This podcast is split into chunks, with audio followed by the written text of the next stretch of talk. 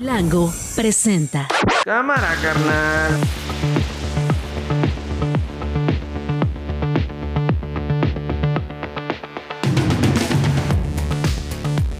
¿Cómo están? Es lunes 22 de enero, es la una de la tarde. Yo soy Diego Guerrero y a nombre de Nacho Lozano les doy la bienvenida a esto que no es un noticiero. Así suena el mediodía. Y que somos la única opción que representa el bienestar del pueblo de México y el progreso sustentable y con justicia. Y por ello protesto como candidata a la presidencia de la República. No han podido cooptar cuatro o cinco encuestas. El resto ya están cooptadas. El resto trabajan para ellos. Yo a veces quisiera este, irme al infierno para ver a cuántos me voy a encontrar ahí. Incluso hasta de los que se sienten santificados.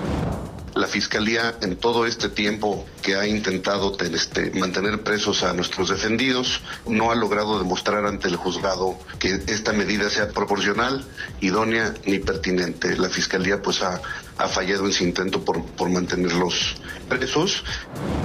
Se salió de control esto. ¿No van a hacer nada o qué contra nosotros? Allá están ellos, son los malos. ¿Nosotros qué? ¿Estás viendo todo el desmadre? Mira. Me atropellaron con, junto con mi mamá y Tavo, mi papá. Ajá. Y, y porque los de Santos nos atropellaron, ellos empezaron. Y nosotros estábamos comiendo elotes. Pero de repente se vino la camioneta y nos atropellaron. Eh, vamos sumamente bien, la jirafa va perfectamente bien, estamos contentos. Hemos parado tres veces durante la noche para asegurar las eslingas, asegurar más la caja, porque con el movimiento es normal que se, que se muevan un poco. Y en cada estado que hemos pasado, la Guardia Nacional se van turnando, tanto la Guardia Nacional como la policía. Esto no es un noticiero. Pues ahí están las voces que han hecho la noticia hasta este momento, hasta esta tarde de lunes. Vamos comenzando la semana y escuchamos a Xochitl Galvez, la candidata presidencial o precandidata todavía presidencial de PRI, PAN y PRD, decir que Claudia Sheinbaum tiene y su equipo tienen cooptadas una serie de encuestadoras que por eso le va muy bien. Eh, vamos a escuchar lo que dice y ahorita platicamos. No han podido cooptar cuatro o cinco encuestas. El resto ya están cooptadas. El resto trabajan para ellos. Ahí está fuerte la declaración de, de Xochitl Galvez. Eh, Roy Campos, ¿cómo estás? Presidente de Mitofsky Group. Dice Xochitl Galvez que muchas de las encuestas que se publican en estos días ya están cooptadas por eh, Claudia Sheinbaum y su equipo. Eh, ¿Cómo está, Diego? Buenas tardes. Muy buenas tardes. A ver, mira, el, el problema es que no soy yo co- con, quien debe debatir con ella, pero no es, no es cierto en mi caso, no, es cierto, no estoy trabajando para Claudia en mi caso, pero el asunto es, los datos están bien o están mal, no quién las contrata. ¿Están bien o están mal los datos? Es- esa es la verdadera, la- la- el, el issue del asunto, ¿no? Claro. Porque, porque no sé, yo he visto un chorro de encuestas publicadas eh, y veo los agregadores de encuestas y yo estoy incluso más cerrado que los agregadores de encuestas. No, entonces yo, yo creo que simplemente Xochitl está haciendo su chamba. Definitivamente. su chamba es no desmotivar a sus votantes. Y creo que está haciendo lo correcto, ¿no? Diciendo, pues no va, no va tan abierta la elección. Ya, es todo lo que tiene que decir. No va tan abierta. Bueno, ¿no? Pero decir cooptada, no sé qué quiere decir cooptada, es el Sí, sí, asunto. Lo cooptado es decir, para que digan mentiras o contratadas. Es lo que quiere decir. Sí, sí. No sé, Ustedes hoy publicaron justamente la, en- en El Economista esta encuesta que hacen constantemente sobre las preferencias del voto rumbo al 2 de junio Sí. del 2024, ¿no? Y Claudia Sheinbaum pues sale con 61%, eh, saldría con 61% de los votos o de la preferencia electoral y Xochitl se queda con un 32, prácticamente la mitad. Es lo que han estado midiendo ustedes prácticamente todo este tiempo, ¿no? De hecho, es lo mismo que estaba hace, hace dos semanas, hace dos meses. Ujú. Cuando inició la precampaña es prácticamente lo mismo, no cambió. Eh, a ver, y tú lo manejas como 61-32 y efectivamente la forma de comparar encuestas es le quitas a los que no contestan. La encuesta, la encuesta Ujú. sale sale 50 y- eh, 51 contra 27. Ah, claro, 50.8 de, de Sheinbaum y 26.9 de Xochitl, cierto. Eh, 51-27, ¿no? O sea, es decir, sale 24 puntos de distancia. Eso es lo que sale en la encuesta. Pero hay todavía un 17% que no te contesta. Cuando quitas ese 17% y se recalcula al 100, entonces vuelve ya 61-32. Bueno, ¿a, cu- a cuánto es la distancia? ¿O es 24 o es, 20 o es 29? La verdad es que no importa. Claro. O sea, no, la verdad es que no importa. Eh, ¿Por qué? Porque la estrategia que debe de seguir cada una de las candidatas es la misma si vas 24 o 29 puntos adelante o abajo. Entonces yo creo que es cierto, hoy publicamos en el Economista una encuesta pagada por el economista, contratada con el economista y la base de datos se va a entregar al INE con el cuestionario, o sea, entonces por eso cuando dicen que todas las encuestas están cooptadas, pues no, pues o sea, ¿qué, qué se contesta eso, no? Como No dices, sé. es parte de la retórica y que tiene que tener necesariamente que, Xochitl que la tiene, la tiene que hacer, por eso creo que yo no debo de, yo no debo de pelearme con ella, Claro. porque ella está haciendo su chamba. Sí, sí, su sí. chamba es motivar a sus votantes. Oye, y en la encuesta también hay por ahí un colorcito naranja que aparece un sujeto que se llama Jorge Álvarez Maínez, que al parecer Sí. muy poca gente conoce. Sí. Sí, mira, lo conoce menos de la quinta parte de la población. Ya es candidato presidencial, ojo, ¿eh? Sí, sí, sí. Ya es candidato. Está en intercampaña, lo cual quiere decir que no puede hacer campaña. Los, los spots de Movimiento Ciudadano no pueden mencionar su nombre. Sin embargo, él tiene que ir a eh, entrevistas, eventos cerrados, etcétera, para ver si logra subir su... Porque ahorita, pues sería muy testimonial. Estaría cinco, entre 5 y 7 puntos en este momento.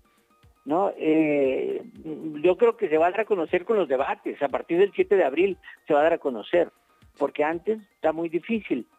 Eh, pero sí, no sé, le, le llamaste un colorcito naranja por ahí, ¿no? Sí, sí, llama, llama la Eh, atención, ¿no? Hay este, dos, dos grandes barras y de repente te asomas un poquito más y ves ahí un color naranja.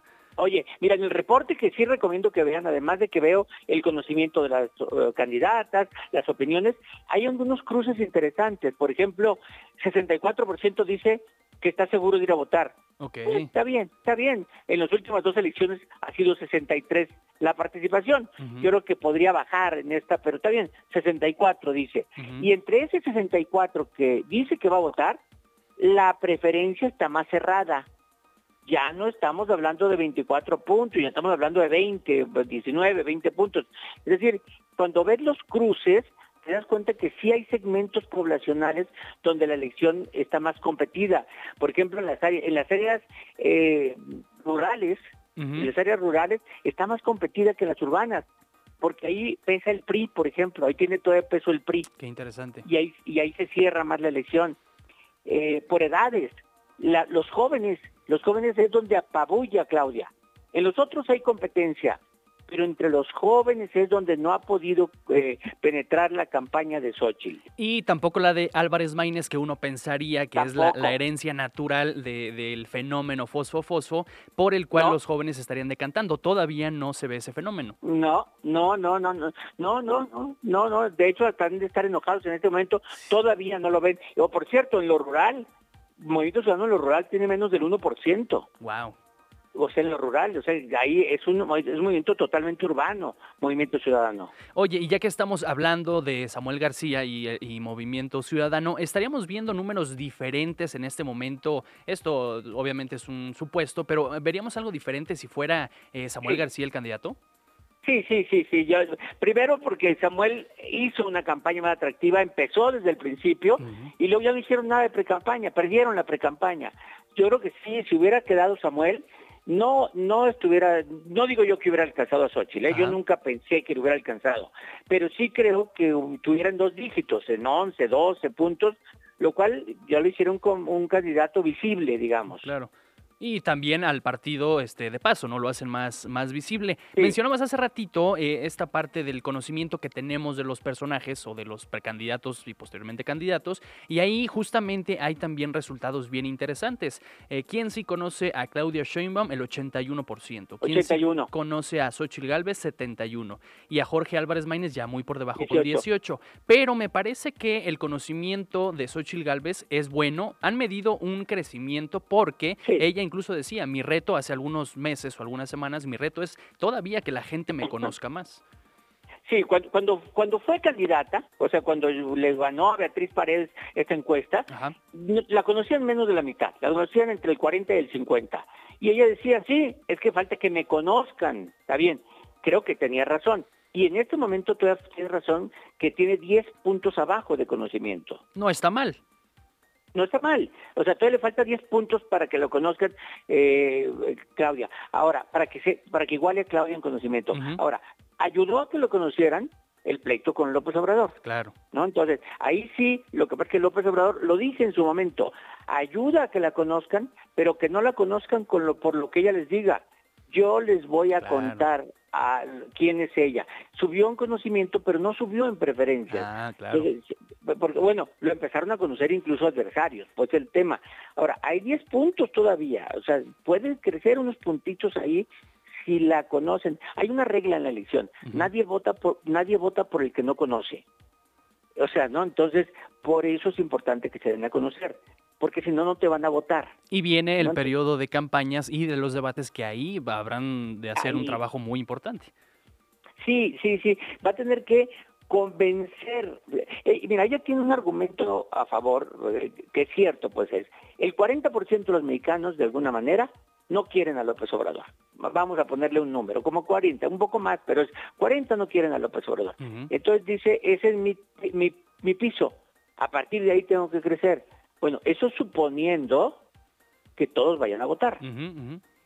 ¿No? Porque si el 40%, que son 40 millones de mexicanos votaran, pues ya ni hay que hacer caso, ya, se ganó la elección, ya ganó la elección. No, el chiste es que 40% no quieren a López Obrador, eso no garantiza que vayan a votar por ella. Sí, exacto.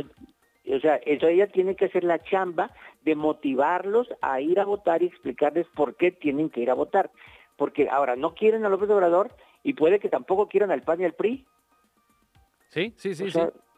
Entonces, entonces, esa es su chamba. Igual que la chamba de, de Claudia es el 55-56 que sí quiera López Obrador, porque también del otro lado existe el de este, decirles y motivarlos a votar, que no se queden en su casa.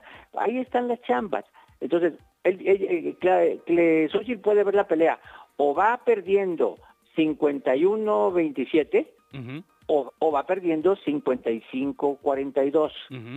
O sea, ¿no? O sea, con aprobación, desaprobación. Entonces, en una, pues 55-42, pues va por 13 puntos abajo, y en la otra va por 24 puntos abajo. Cada puede ver la pelea como sea, pero en la preferencia electoral va 24 puntos abajo. Y dices, tú tienen, tienen que hacer su chamba y cada uno, evidentemente, el objetivo principal pues, es ganar la presidencia al final. Pero eh, siento que cada uno tiene como una tarea específica en este camino. Eh, Álvarez Maínez, ser más conocido, Xochitl Galvez, alcanzar y que sus partidos no la saboteen, y Claudia por mantenerse y no tener ningún exabrupto. ¿Así lo ves? ¿Le das esa lectura?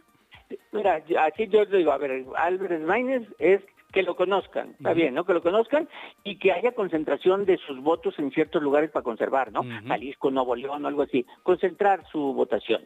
El caso de Xochitl Galvez es que le acepten el debate, o sea, que, que, esté retando, que esté retando, retando, retando, y poder motivar a los opositores a López Obrador, motivarlos a los opositores a López Obrador. Y Claudio Sheinbaum es que pase el tiempo y no pase nada. O sea, va, va tan arriba que lo que ella pretende es decir que esto sea lo más estable, plano posible, porque pues, si la elección fuera este domingo gana. Sí, definitivamente. Ella, ella, quisiera que no pasara nada de aquí al 2 de junio para que ganara como si no pasara nada. Xochitl es la que tiene eh, que mover el agua, o sea, tiene que mover el agua y generar debates, generar problemas, generar hacer eh, corajes, hacer ruido, ¿no? Hacerlos enojar, cucarlos, diría el presidente, ¿no? O sea, cucarlos. Esa es la, es la chamba de cada uno Oye, y la chamba de los periodistas informar, y los encuestadores de encuestar, y o sea, cada quien está haciendo su chamba, y creo que Claudia está haciendo su chamba cuando dice no le hagan caso a las encuestas. Pues sí, porque tiene que motivar a sus votantes. Claro, sí, sí, sí. Oye, Roy, pues muchas gracias, muy interesante como siempre. No, al contrario, Diego, saludos. Gracias, seguiremos en contacto contigo si así lo permites. Roy Campos, presidente de Mitowski Group, una con 15. Esto no es un noticiero. Ayer supimos de la noticia de que un juez con sede en Toluca, en el Estado de México, eh, ordenó la liberación de ocho militares relacionados con el caso de los 43 normalistas de Ayotzinapa. Podrán llevar su proceso en libertad, esto con eh, tres medidas cautelares, entre ellos eh, pagar una garantía, la, la presentación ante una unidad de medidas cautelares cada 15 días y entregar sus pasaportes para evitar que salgan del país. Tú tienes más detalles, Pablo Ferri, periodista del País en México. ¿Cómo estás? Buenas tardes. ¿Qué tal, Leo? Buenas tardes. Bueno, son, son ocho de los 21 militares que se pidió detener inicialmente. Estoy hablando de agosto del 2022, cuando todavía la investigación funcionaba, cuando todavía estaba al frente de la unidad especial para el caso en la Fiscalía Omar Gómez, cuando todavía estaba Alejandro Antinas del frente de la COBAG, cuando todavía había esperanzas, vaya. Eh, os acordaréis todos de que en esa época eh, suceden muchas cosas en muy pocos días. Se detiene a Murillo Karam el 19 de agosto, el mismo día se pide la detención de 81 personas, entre ellos 21 militares. Eh, de esos 21 militares, de quien se pide la detención entonces, la mayoría del, del, 27 Batallón de Infantería, que funcionaba igual en la época. Eh, luego, la misma fiscalía, ya inmersa en una crisis tremenda por los enfrentamientos eh, entre el fiscal Omar Gómez y el fiscal general Alejandro Gers por las presiones de este último para, para manejar el caso Sontojo. Eh, la propia fiscalía, digo, se desiste de la petición de detención de, de 16 de esos 21 eh, y, y, esos 16 de esos 21 que al principio parece que ya no los quiere detener la fiscalía, ya a mediados del año pasado eh, la propia dependencia vuelve a pedir su detención, lo consigue, bueno, consigue que el juez le dé la orden, pero hay algunos que todavía no están, están en prófugos, y, de estos 16 de quienes se pide la detención, hay 8 que ahora en último término han conseguido que, que la jueza cambie la medida cautelar mientras esperan el juicio. Esto no significa que el proceso contra ellos se caiga, significa simplemente que llevarán su, su proceso en libertad. Entonces, eh, ¿todavía quedan ocho, ocho, militares eh, detenidos? ¿Todavía quedan ocho militares eh, dentro de una prisión? No, ahora mismo, hasta donde yo tengo entendido, solo hay cinco detenidos. son, digamos, los que más pringados están, por decirlo de alguna forma. Principalmente el que era el comandante del 27 Batallón en la época. En Iguala funcionaban dos batallones, el 27 y el 41.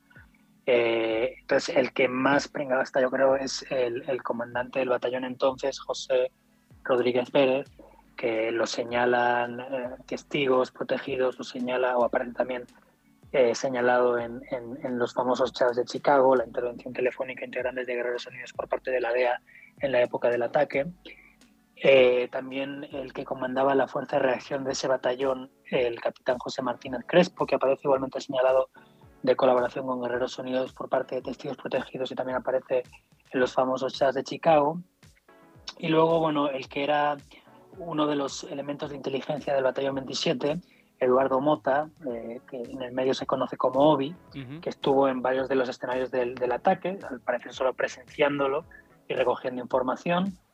Eh, luego también otro soldado, Francisco Narváez, que era parte también del batallón 27 y que al parecer se va con, con, con el capitán Crespo en la fuerza de reacción, que sale a patrullar eh, durante el ataque.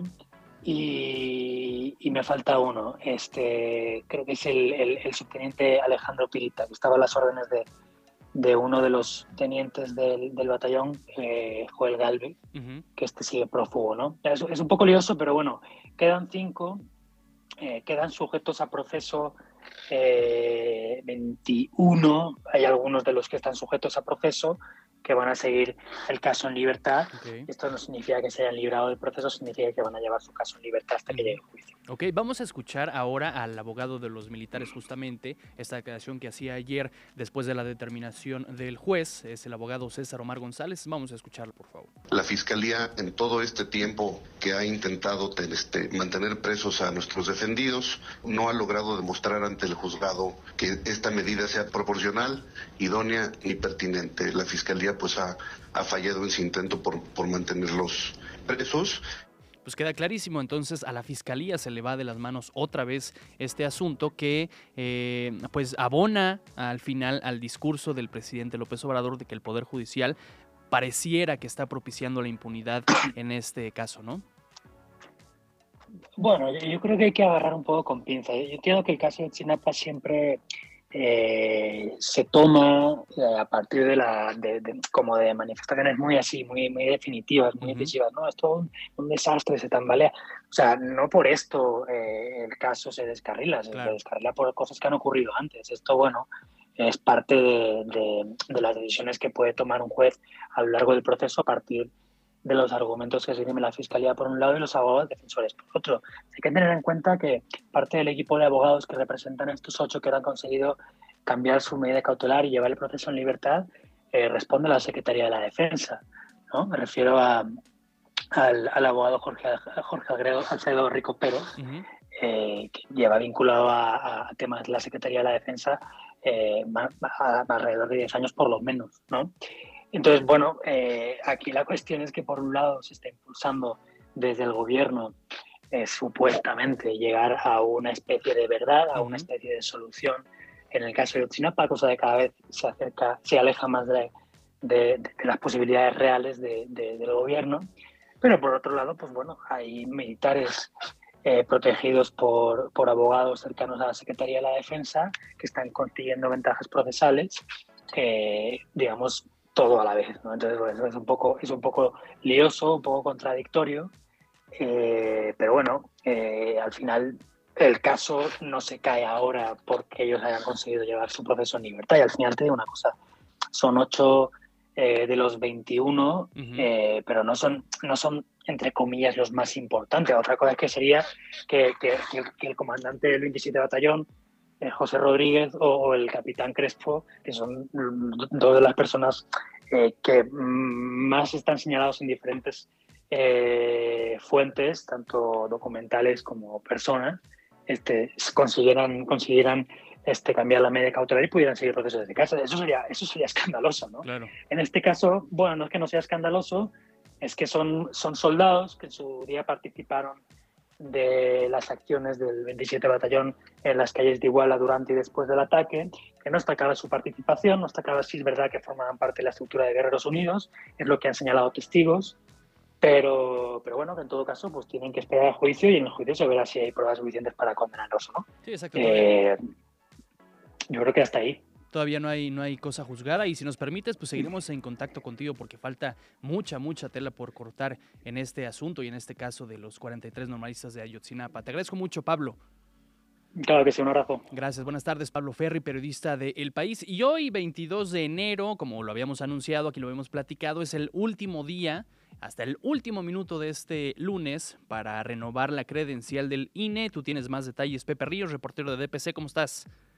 Tal, Diego? Buenas tardes, te saludo con gusto a ti y a quienes nos escuchan en esto nuestro noticiario. Y en efecto, pues hoy un día caótico en todos los módulos del INE a nivel nacional. Y es como bien comentas, hoy es el último día para tramitar la renovación o la expedición de nuevas credenciales de elector rumbo a estas elecciones que se van a suscitar a mediados de este 2024. Hay que apuntar, compañeros, que bueno, en nuestra cobertura de la mañana, pues existía cierto caos. O sea, además de que había muchos ciudadanos, lo que nos decía eh, los, administradores del INE, esto en el módulo de calzada de las bombas en Coyoacán, es que al menos ellos tenían previsto atender a mil personas este lunes eh, con un corte hasta la medianoche. Sin embargo, pues cuando llegamos al punto, compañeros, había al menos eh, cerca de 300 personas esperando pasar a, a este módulo, quienes estaban formadas desde las 4 de la mañana para ser atendidos y realizar este trámite. Oye, también, también en contraste, Pepe, con que no nada más había gente formada, sino ya la clásica de que compran un lugar, apartan un lugar con una lanita para entonces después llegar y se meten a la fila, ¿no?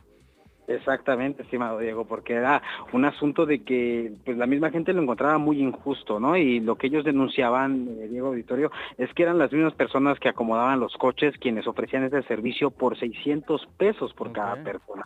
Entonces, eh, lo que nos contaban algunos testimonios es que ellos llegaban a las 4 de la mañana punto y ya se encontraban como 50 personas ahí esperando, pero que básicamente estaban apartando el lugar, literal como como se dice vulgarmente agandallando este espacio para ser atendidos por el personal del INE, los cuales pues ellos solamente decían, bueno, yo atiendo a la población adentro de los módulos, lo que suceda fuera de los módulos no es mi asunto. eso es una situación. Y otra cosa que detectamos, Diego Victorio, pues es que ninguna patrulla y ninguna persona para estar eh, manteniendo el orden y evitar esta situación, sobre todo, pues es muy lamentable por el caso de que se trata del INE, de, uno de los institutos pues más transparentes y que tratan de guardar eh, tantas eh, operaciones que no sean beneficiosas para la población. Entonces, se espera todavía un día caótico, como te comentaba al inicio, pues esto va a ser hasta la medianoche, van a tener de servicio para las personas que realicen este trámite y los cuales, pues si no alcanzan hoy, pues lamentablemente no podrán acudir a las urnas el próximo mes de junio. Este es el deporte, viejo. Definitivamente muy completo. Te agradezco mucho, Pepe Ríos, reportero de DPC. Andamos, estimado. Buenas tardes. Gracias, buenas tardes. Pues suerte, suerte a los que están ahí en las filas, eh, que logren renovar su credencial para votar. Tienen hasta las 12 de la noche de este lunes, una con 26 y nos vamos con el micro. Estás escuchando Esto no es un noticiero con Nacho Lozano. Inmediata. Luego de una serie de reportajes que revelan que cada vez son más los integrantes del primer círculo del presidente López Obrador que están implicados en corrupción y tráfico de influencias, el presidente salió en defensa de sus hijos esta mañana. Escuchemos. Tráfico de influencia. Me tiene tranquilo, no me quite el sueño, ni a ellos tampoco, porque no es cierto. Si estuviesen metidos en actos de corrupción y en tráfico de influencia, pues no estarían tranquilos. En otro sentido, el presidente anunció que antes de que concluya su sexenio, dejará firmado el convenio de concesiones para la construcción del tren de pasajeros México-Querétaro, ya que hay una empresa interesada en hacer realidad dicho proyecto. Estoy esperando una propuesta de una empresa que tiene este, una concesión de tren de carga y que se está eh, animando a tener la concesión para trenes de pasajeros. Eso Fallas presentadas el sábado en el tren Maya obligaron a suspender el servicio y la venta de boletos. El sábado, usuarios reportaron que una corrida entre Cancún y Mérida, programada para las 7 de la mañana, tuvo un retraso de 120 minutos. Cuando por fin salió, presentó avance lento hasta detenerse por completo. Además, falló el aire acondicionado y tuvieron que abrirse las puertas del convoy. Casi, casi lo mismo que me pasa todas las mañanas en el metro. En, el metro ya cada vez es más común, ¿verdad? Que se abren las puertas y que no sé qué ocurre. Y para no variar, entonces ahora ya está el tren en Maya está pasando. Exactamente. La página ahorita la estamos checando en este preciso momento, o sea, nos metemos a la página de venta de boletos de e-ticket que es donde se adquieren los boletos para el Tren Maya y para los viajes, dice, lo sentimos, no hay eventos disponibles para esta selección, o sea, todavía no está disponible la Todavía no está disponible, por lo menos no están vendiendo los boletos sabiendo que pues todavía hay algunas Sería todavía peor, ¿verdad? Exactamente. También el sábado, una balacera entre delincuentes y policías de Hermosillo, Sonora, dejó como saldo 12 fallecidos. La agresión la inició un grupo de criminales que pretendían rescatar a Carlos Humberto N., hijo de Jesús Humberto N., alias El Chubeto, quien era uno de los principales generadores de violencia en el norte del país.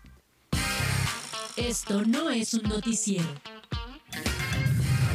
Muchas gracias, Glo, con las noticias más importantes hasta el momento. También aquí le hemos dado seguimiento al rescate y al traslado de la jirafa Benito desde allá, desde Ciudad Juárez hasta su nuevo hogar en Puebla, en African Safari. Y finalmente lo vamos a lograr. Parece que la historia va a tener un desenlace agradable, un buen, un buen desenlace. Y es que después de casi nueve meses de vivir en un clima frío o demasiado calor, o sea, de, de extremos, gracias a una intensa campaña también de grupos animalistas, entre ellos evidentemente el colectivo Salvemos a Benito, pues anoche ya salió de allá de la ciudad fronteriza como le decía, de Ciudad Juárez rumbo a African Safari en Puebla, más o menos un viaje de entre 35 y 40 horas. Le voy a poner un, un audio de aquí en mi teléfono porque no lo teníamos preparado es de Frank Camacho. Hace 30, 40 minutitos publicaron, están publicando constantemente actualizaciones de cómo va este viaje, pues, viaje largo de, la jirafa Benito en su trayecto. Y esta es la última actualización que tenemos. Es Frank Camacho, eh, director de African Safari. Vamos a escucharlo. Estamos en Durango, hicimos una parada para que los muchachos fueran al baño, para que la Guardia Nacional tomara un café. Pero más importante para checar a Benito, le dimos zanahorias, le dimos manzanas, le dimos concentrado, está muy bien, va perfectamente bien. Está adentro, la caja está calientita, está súper cómoda, la vemos, bien, la vemos bien tranquila. Vamos más estresados nosotros que pero ya casi llegamos, ya nos faltan como 100 horas. Gracias por seguir pendientes de nosotros, seguimos. Pues ahí está Frank Camacho. Planean llegar mañana en la tarde, noche, allá a African Safari en Puebla. Y ustedes presionaron mucho justamente para que esto se hiciera realidad. María Ruiz Varela, tú eres activista del colectivo Salvemos a Benito. ¿Cómo estás? Buenas tardes. Hola Diego, buenas tardes. Eh, gracias por el espacio. Estamos muy, muy, muy felices. Eh, lo que pasó ayer, lo que está pasando en este momento es la culminación de, como bien dices, nueve largos meses de trabajo intenso, de una convicción inquebrantable de por parte de un puñado de ciudadanos. Realmente no fuimos muchos que desde el día uno dijimos este parque no es zoológico aquí ya tuvimos, habíamos tenido a otra jirafa llamada Modesto que vivió por más de 22 años en condiciones terribles y cuando murió en junio de 2022 eh, nos sentimos muy tristes pero también aliviados de que el pobre animalito ya no iba a sufrir. Unos meses después, en mayo de 2023, nos el día 3, para ser exactos, nos despertamos con la noticia de que el gobierno del estado había traído a otra jirafa para reemplazar a Modesto, como si fuera una cosa. Y ahí empezó la, indignación y ahí empezamos a levantar la voz y a decir, la, la, historia de Modesto no se puede volver a repetir. Este parque no es zoológico, el clima, como tú ya bien decías, es muy extremoso, no tiene eh, personal de tiempo completo, calificado, no hay instalaciones para que se le hagan sus estudios médicos. Y, ahí, y de ahí empezamos a levantar la voz y, es, y el eh, eh, lo que vemos hoy es la culminación de, ese trabajo. ¿Hasta qué momento les hicieron eh, caso, María? ustedes dices, alzan la voz desde el primer día prácticamente, y en qué momento se empieza a hacer el ruido suficiente para que volteen a ver lo que ustedes estaban pidiendo y que finalmente hoy estemos hablando ya del traslado de Benito. Eh, mira, empezamos mucho en redes, pero pues al principio pues no había mucha mucha atención mediática. Los medios locales no nos hacían caso, de hecho fueron los medios nacionales quienes empezaron a, prestarnos más atención. Eh, lo que marcó yo creo que ya definitivamente el que hayamos podido tener este éxito hoy es que no, no sabemos cómo, pero eh, la gobernadora del estado de Chihuahua, María Eugenia Campos, contactó ella al grupo Salvemos a Benito eh, la segunda semana de diciembre eh, para escuchar, para escucharnos como colectivo y de ahí de esa reunión se decidió que se iba, ella decidió que iba a trasladar a Benito a un mejor lugar, eh, gracias a, los medios y a la, presión en, redes sociales, pero ella tomó esa decisión eh, y también nos tomó en cuenta eh, para decidir a qué lugar mandar ah, a Benito, porque no quería cometer el mismo error de decir, bueno, ya está aquí en un lugar que no es idóneo y luego lo mandamos a otro lugar peor. o igual. Entonces, la recomendación de nuestro colectivo fue African Safari, por varias situaciones y eh, eso fue lo que marcó el hito eh, eh, en, a mediados de diciembre. Y luego, cuando la gobernadora, después de, ¿qué fue? El 9, por ahí, las primeras semanas de, enero, salió a medios a decir que ya había solicitado la a, Profepa, la autorización para trasladar a Benito, pero ya ella ya había hablado, ya había hecho la solicitud algunas semanas antes, pero Profepa no se pronunciaba.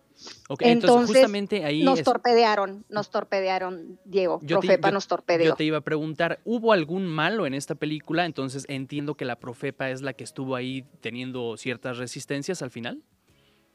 Eh, sí, el, eh, hubo muchos malos, muchos malos actores, pero al final eh, Profepa privilegió, no quiso, dijo que, no se le había hecho una solicitud formal de trasladar a Benito. Y dijo que tenía que terminar el procedimiento que ya había empezado meses anteriores antes de acceder a trasladar a Benito. Y luego dijo que estaba escogiendo de entre cuatro lugares, no, no el que habíamos escogido nosotros como grupo o el gobierno de Chihuahua, que es, era el depositario del bienestar de Benito. No, lo abrieron a un concurso, o sea, mm. cualquiera podía levantar la mano y ellos iban a evaluar. Y mientras tanto, Diego, la jirafa Benito helándose. Hubo muchos malos actores, pero si tú me preguntas el peor, para mí ha sido sin duda Profepa, porque ellos dieron la autorización de que Benito llegara a Ciudad Juárez en primer lugar. Luego dijeron en dos inspecciones en mayo y en junio que todo estaba bien. Y, y, no fueron transparentes en las, fueron cuatro en total, para ninguna, eh, o al menos para las tres primeras, no emitieron dictamen, que es algo de ley que tienen que hacer, o sea, la, dependencia más opaca. Y luego al final, con lo que yo me quedo, es la mala fe, Diego, la mala fe, porque el gobierno del Estado les pidió, les dijo, nosotros rectificamos, no queremos que pase lo más duro del, invierno, eh, Benito, que es enero, ayúdenos a, a, denos la autorización y todavía se ponen a arrastrar los pies por semanas y entonces ya es cuando yo veo que la gobernadora sale a medios a decir, nosotros ya pedimos esto, y ellos le sacan un par de comunicados indignantes diciendo todo esto que te digo, de que hemos, eh, sí, el, el, ambiente reconocemos que no está bien, pero de todos modos vamos a dejar al ejemplar ahí hasta que nosotros terminemos y, y de computar la jugosa multa, que parecía más bien rescate de secuestro. Sí, sí, sí. Eh, eh, terrible y, Benito, eh, Benito helándose. Eh, si tú me dices ahorita el, más reprobable eh, actor en este momento, yo diría sin duda es Profeta. Y Benito, pues una víctima más de la burocracia de este país que muchas personas y muchos animales pues padecen. Finalmente, María Ruiz Varela, activista del colectivo Salvemos a Benito, ¿cómo están acompañando ustedes este traslado y qué, qué término le van a dar ustedes como colectivo? Mira, nosotros este, estuvimos ayer todo el día en el parque con Benito viendo las maniobras, vimos todo, cómo subió al tráiler. Eh, algunos de nosotros lo acompañamos siguiendo el, convoy hasta las afueras de la ciudad. Eh, vimos cómo iban escoltados enfrente y atrás por policía del estado de, Chihuahua y por varias unidades del, de, la Guardia, Nacional. Em, fue algo muy emotivo, eh, lo despedimos hasta el último momento yo estaba en el Parque Central y se me corta la voz. Benito vino a despedirse de nosotros, había mucha gente en el Parque Central. Los juarenses, pues lo amamos, obviamente, aunque sabemos que va a un lugar mejor. Y de repente, justo antes de que ya estuvieran tratando eh, las personas de African Safari de, meterlo a su remolque, vino con nosotros, se les escapó, corrió un ratito por, el, por, su, por su espacio, eh, caminó porque no puede correr y luego se regresó con nosotros. Eh, parecía que se estaba despidiendo de nosotros. El acompañamiento es contactar a asociaciones rescatistas en Puebla para que estén al, pendiente de su bienestar. Benito siempre será de Juárez y nosotros siempre estaremos al, pendiente de su, de su, de su bienestar. Pues qué buena, qué buena noticia, María, y este también que la, que la nostalgia en este momento, pues es también por, por el buen desenlace que seguramente tendrá eh, Benito y le daremos seguimiento. Eh, te lo agradezco mucho, estamos al pendiente, claro que sí. Muchas gracias eh, también a ustedes, María Ruiz Varela, activista del colectivo Salvemos a Benito, una con 41. Esto no es un noticiero. Una vez más hubo violencia en el fútbol mexicano después del partido entre, entre Santos, Laguna y Monterrey, que gana Monterrey 2 eh, a 0. Vamos a escuchar a un niño eh, que da su testimonio porque un grupo de personas, justamente aficionados de los Rayados, eh, pues fueron atropellados por otro, otro grupo de aficionados de Santos Laguna. Vamos a escucharlo, por favor. Me atropellaron con, junto con mi mamá y Tavo, mi papá. Ajá. Y, y porque los de Santos nos atropellaron, ellos empezaron. Y nosotros estábamos comiendo elotes. Pero de repente se vino la camioneta y nos atropellaron. También con este testimonio cruel, pues queda claro qué es lo que ocurrió ayer por la noche. Roberto Iturriaga, tú tienes más eh, detalles, es editor de Horizonte Lagunero. ¿Cómo estás? Muy buenas tardes. ¿Qué tal? Eh, muy buenas tardes. Sí, desgraciadamente un hecho pues muy lamentable que avergüenza a quienes eh, vivimos, quienes somos originarios de acá de la comarca lagunera. El reporte que tenemos fue que posterior al partido de eh, Santos Laguna contra Monterrey, que por cierto perdió el Santos Laguna, pues los ánimos quedaron caldeados, quedaron pues muy calientes ahí en la tribuna, eh, pese a los operativos de las autoridades municipales y estatales. Eh, por ahí a la salida, un grupo de aficionados del Rayados de Monterrey que se disponían a regresar a su camión, pues se detuvieron a las afueras del acceso número 7 del territorio Santos Modelo para comer un, refrigerio, un elote, y justamente ahí fueron eh, a lo lejos vistos por eh, pseudoaficionados, no hay otra forma de calificarlos, por gente trogloditas que eh, pues observaron y empezaron a lanzar insultos en contra de los rayados, de los aficionados de rayados.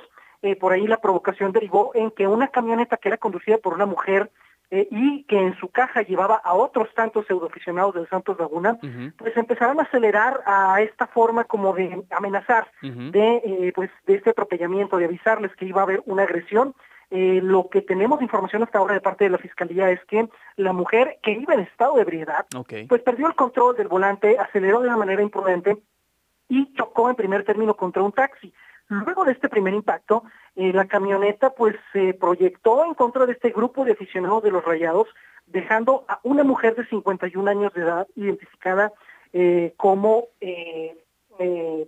Maribel Mercado Gallegos, quien pues perdió la vida al instante. Ella iba con su hijo, quien es precisamente este muchacho que ya escuchábamos hace unos momentos, de 14 años este muchacho, y con su esposo Octavio. Eh, pues eh, otros tantos, eh, siete, siete aficionados de los Rayados quedaron gravemente lesionados y fueron trasladados a otras instituciones aquí de salud en la comarca lagunera. Y esta persona que manejaba la camioneta junto con su copiloto, también mujer, pues fueron detenidas por parte de las autoridades acá hay mucha eh, conmoción y mucha eh, pues rabia, ¿no? Por el hecho de que un hecho de esta naturaleza pues se empañe y haga ver a la afición lagunera como como si fuéramos todos de esta manera. Y no es así, la verdad es que hay una exigencia y una voz de justicia que acá de la comarca lagunera está pidiendo la pena máxima en contra de esas personas responsables y que por eh, pues por cualquier motivo hayan cometido este acto y sin duda pues que nos llena de vergüenza acá en la comarca lagunera y esperar, eh, sobre todo porque el Club Santos Laguna pues ya también emitió comunicados en donde pues está poniendo a, disposición de las autoridades toda la información necesaria, al igual que el municipio de Torreón y el gobierno del estado de Coahuila, pues bueno, estarán ya dando a conocer cuáles son las medidas que se adoptarán en los próximos días respecto a este caso. Pues queda muy claro y también la Liga BBVA, la Liga MX emitió un comunicado desde anoche en el que decía justamente que está dando seguimiento a estos hechos para que eh, efectivamente no haya impunidad y entonces eh, son dos mujeres las que están detenidas, las que protagonizaron este, por ahora que nos platicas, este digamos lo que empezó por un amago, terminó en una verdadera tragedia y generando un accidente como ya bien lo describiste.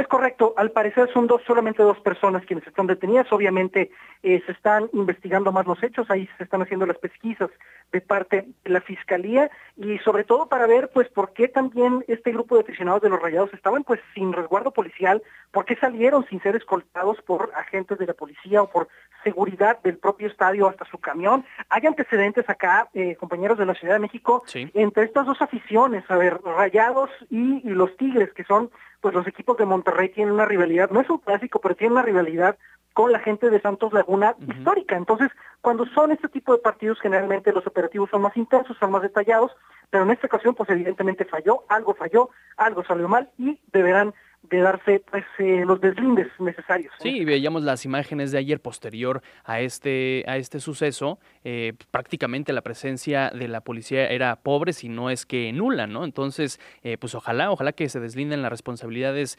necesarias y que la gente herida salga bien librada. Y pues lamentable lo de la, la mujer fallecida que ya nos dices tú, es la mamá de este, de este adolescente que escuchábamos al principio, ¿no? Es correcto, eh, sí, mucha consternación, sobre todo acá en redes también de la comarca lagunera. Muchísima gente, eh, pues lo que piden es veto al estadio por lo menos una jornada, por lo menos, si no es que el resto del torneo, y que pues eh, estas personas que estaban pues amagando y que finalmente terminaron por causar esta tragedia, pues pues no no tengan ninguna concesión, no tengan ninguna eh, pues ahora sí que ningún eh, atenuante en este caso, y más por el hecho de haber estado también en estado de ebriedad y que cometieron este acto tan reprobable. Definitivamente y lamentable. Pues te agradezco mucho, Roberto Iturriaga, editor de Horizonte Lagunero. Muchas gracias. Pendientes nosotros acá, desde la comarca lagunera. Gracias, buenas tardes, una con 48. Estás escuchando Esto no es un noticiero con Nacho Lozano.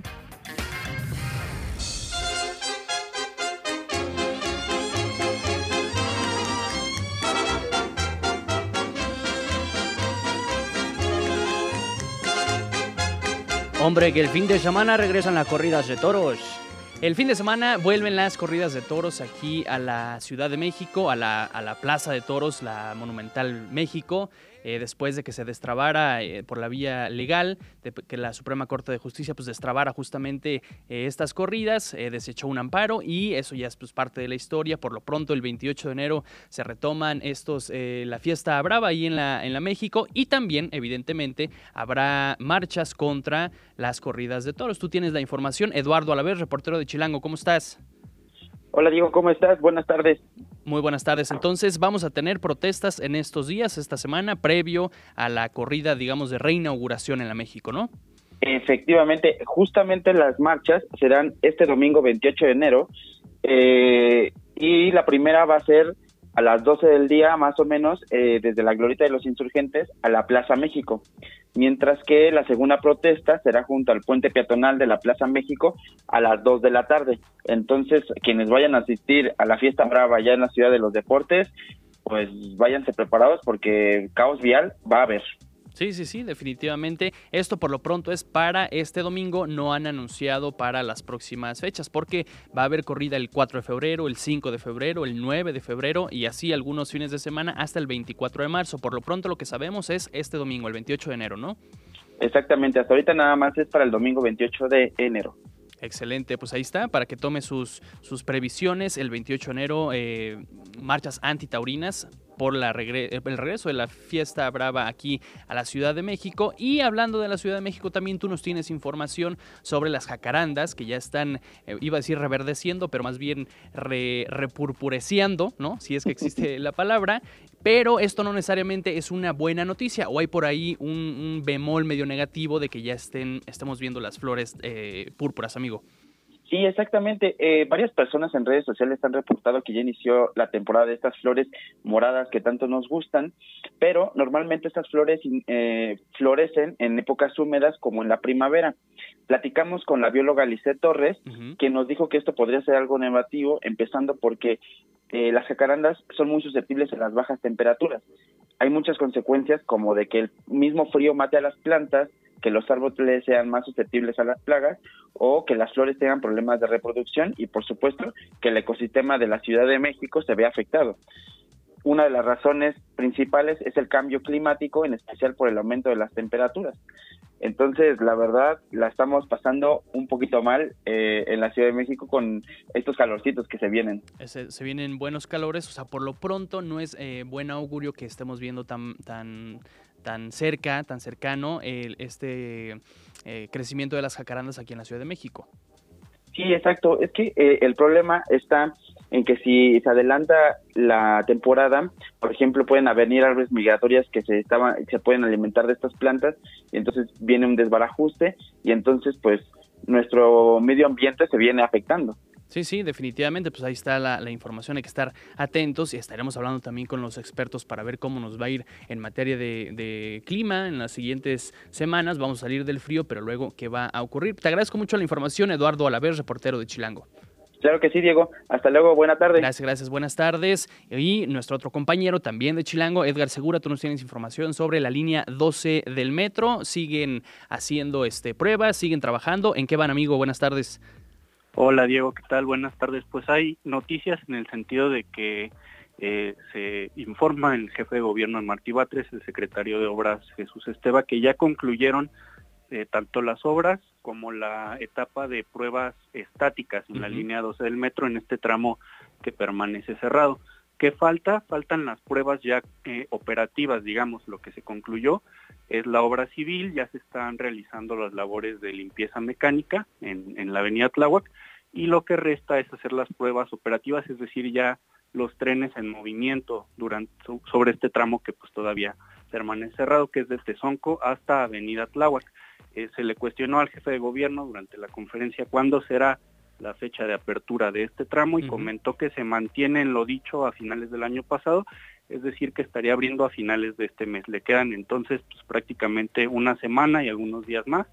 Y eh, también se informó otra noticia importante relacionada con la línea 12 eh, durante la presentación del plan de obras para este año de 2024 se dio a conocer que eh, se avanza también en una ampliación de la línea 12. es decir, la línea 12 se ampliará desde Miscuac, su terminal eh, en el poniente de la Ciudad de México, hasta Observatorio para tener conexión con la línea 1. Entonces, pues así las noticias, mientras un tramo permanece cerrado y en espera de abrirse, del otro lado totalmente, del lado eh, oriente, este, este, lado cerrado, del lado poniente, pues se planea ya una ampliación que sería de dos estaciones nuevas para llegar hasta observatorio. Bueno, pues es una, una gran noticia, ojalá que se capitalice y de buena forma porque ya sabemos los antecedentes específicamente de esta línea 12. Entonces, el eh, pedazo que nos habías platicado, el, tramo elevado, es el único que permanece cerrado y el que falta en unas semanas por abrir y ya estaría completita eh, la línea 12, ¿no?